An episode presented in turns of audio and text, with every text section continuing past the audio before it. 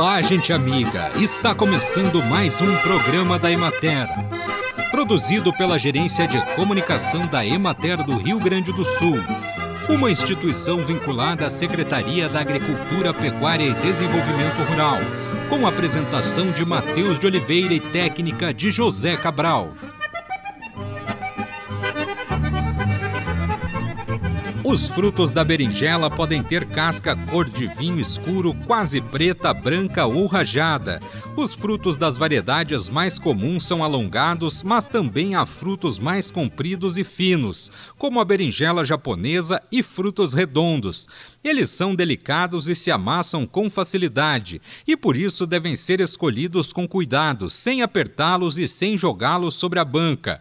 Os frutos devem ter a casca brilhante com cor uniforme e lisa, sem manchas ou áreas amassadas e com o cálice verde brilhante.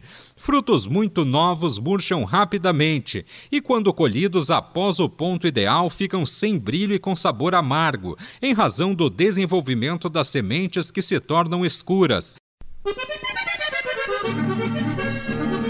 O milho é uma planta C4, o que equivale dizer que é altamente eficiente na presença da luz, assim como tolera altos níveis de radiação luminosa. Em todo o desenvolvimento da cultura, a luz é fundamental, pois é por meio dela que se realiza o processo de fotossíntese. A maior sensibilidade, no entanto, à variação de luminosidade é verificada no início da fase reprodutiva, ou seja, no período correspondente aos primeiros 10 a 15 dias após o pendoamento. Nessa fase, a redução da radiação luminosa ocasiona a diminuição da densidade dos grãos.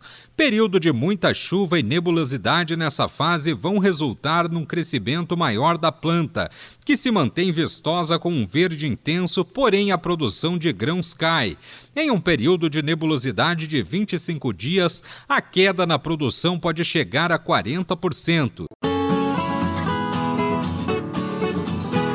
Acompanhe agora o panorama agropecuário. No Vale Real, na região administrativa da Emater de Lajeado, a nova safra de abobrinha foi semeada a campo na segunda quinzena de agosto, e as chuvas regulares em setembro favoreceram o bom desenvolvimento da cultura. As viroses vêm sendo a principal causa de perdas na cultura. Também em Vale Real, o cultivo de beterraba é escalonado com mais de um ciclo anual de produção a qualidade está excelente, pois as chuvas foram mais regulares, permitindo um crescimento uniforme e baixa incidência de pragas. Em algumas áreas, ocorreu o olho de perdiz. Na região de Caxias do Sul, a pouca insolação, as variações de temperatura e o excesso de vigor têm levado ao perfilhamento de plantas em algumas lavouras de alho. As lavouras seguem com boa sanidade, porém tem se observado o aparecimento de doenças como ferrugem e bacteriose em muitas delas, levando os produtores a reforçarem os tratamentos fitossanitários. As lavouras de alho implantadas em São Marcos, com semente livre de vírus, inicialmente mostravam menor desenvolvimento, mas vêm apresentando melhoras significativas.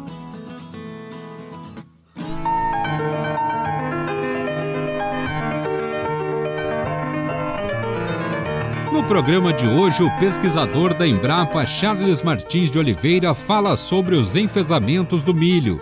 No Brasil, um, um, um, fato importante que a gente tem em mente é saber o que, que a cigarrinha faz quando nós não temos o milho no campo, né? que é o chamado período de entre-safra. E a gente descobriu que a cigarrinha ela tem três, três mecanismos. Então, quando você colhe o seu milho, parte da população de cigarrinha pega correntes de vento e migra para longas distâncias à procura de um novo plantio. Parte das cigarrinhas fica localmente. Se ela encontrar, por exemplo, plantas guachas, plantas tiguera de milho, ela vai ficar ali naquelas plantas tiguera. E parte dessa cigarrinha fica localmente. Se ela não encontrar as plantas tiguera de milho, ela vai para aquelas plantas abrigos que eu falei que são uma série de gramíneas que você tem no campo. Então, as plantas, elas vão ficar abrigadas ali se alimentando. Bom, desses três é, componentes, ela no manejo, uma das coisas mais importantes são as plantas voluntárias de milho ou tiguera. Por quê? Porque essas plantas, diferente das plantas abrigo, elas permitem que a cigarrinha se multiplique e que o patógeno se multiplique. Então, as tigueras não são só um, uma espécie de abrigo para cigarrinhas, elas são multiplicadoras da cigarrinha durante a entre-safra. Vamos falar rapidamente de como se dá a transmissão desses patógenos, né? A cigarrinha se alimenta aqui no floema da planta, ela adquire os patógenos, os patógenos passam, atravessam o, a, o intestino da cigarrinha, caem no corpo e começam a se multiplicar.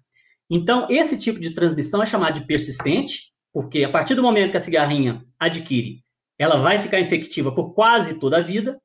E ele é propagativo porque, além de circular na cigarrinha, o patógeno também se multiplica na cigarrinha. E se multiplica principalmente aqui, na glândula salivar. Então, essa cigarrinha se alimenta, adquire o patógeno, sai daqui, o patógeno se multiplica na cigarrinha. Quando ela se alimentar de uma planta sadia, através da salivação, ela vai inocular esses patógenos. E essa transmissão ela tem quatro etapas. A primeira é chamada de período de acesso à aquisição, ou seja, quanto que a cigarrinha precisa se alimentar numa planta com enfesamento vermelho ou no enfesamento pálido para adquirir os patógenos? Duas horas numa planta com fitoplasma, uma hora numa planta com espiroplasma. Ela precisa desse tempo para adquirir o patógeno. Ela adquiriu o patógeno, tem o que a gente chama de período latente, que é o período em que o patógeno precisa circular e multiplicar na cigarrinha. Para o fitoplasma, são de 3, é, de 3 a 4 semanas. Para o espiroplasma, entre 17 e 23 dias, cerca de 3 semanas.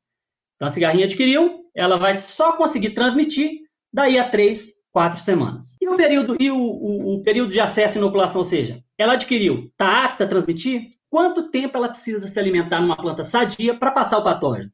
Para o fitoplasma, apenas 30 minutos. Para o espiroplasma, 60 minutos. Ou seja, em cerca de uma hora, ela já consegue passar os patógenos. E a cigarrinha vai ficar aí infectiva por 48, 42 dias, mais ou menos, né? Então, por quase toda a sua vida, a cigarrinha vai estar infectiva. E quando são os maiores problemas com, com, a cigarrinha do milho e com os enfesamentos? Geralmente são nos plantios mais tardios, principalmente por um efeito que a gente chama de efeito de concentração.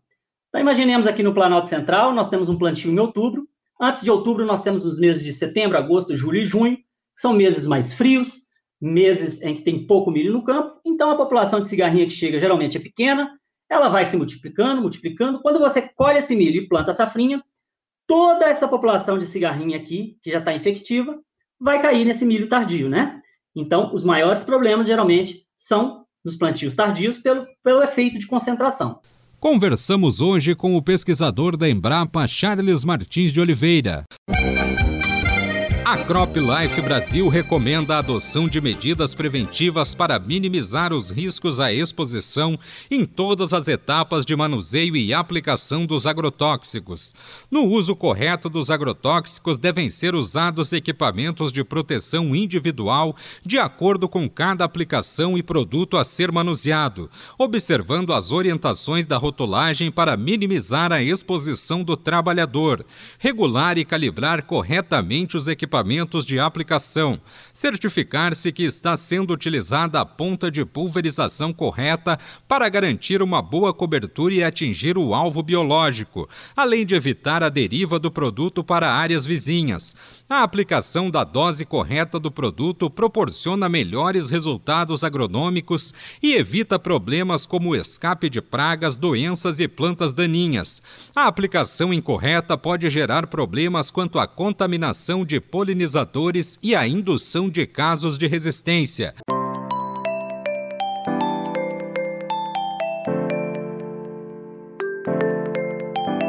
O dia 16 de outubro é o Dia Mundial da Alimentação.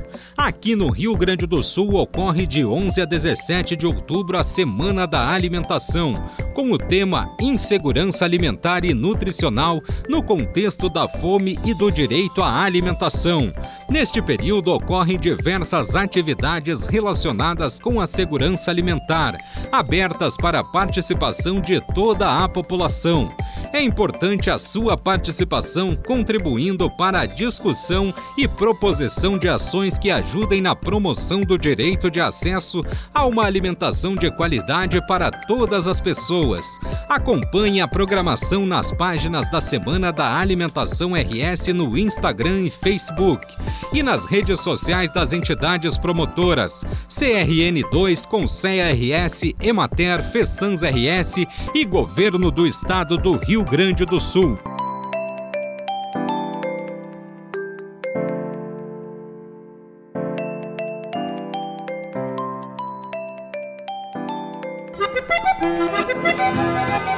E assim encerramos mais um programa da Emater. Um bom final de semana a todos vocês e até a próxima segunda-feira neste mesmo horário.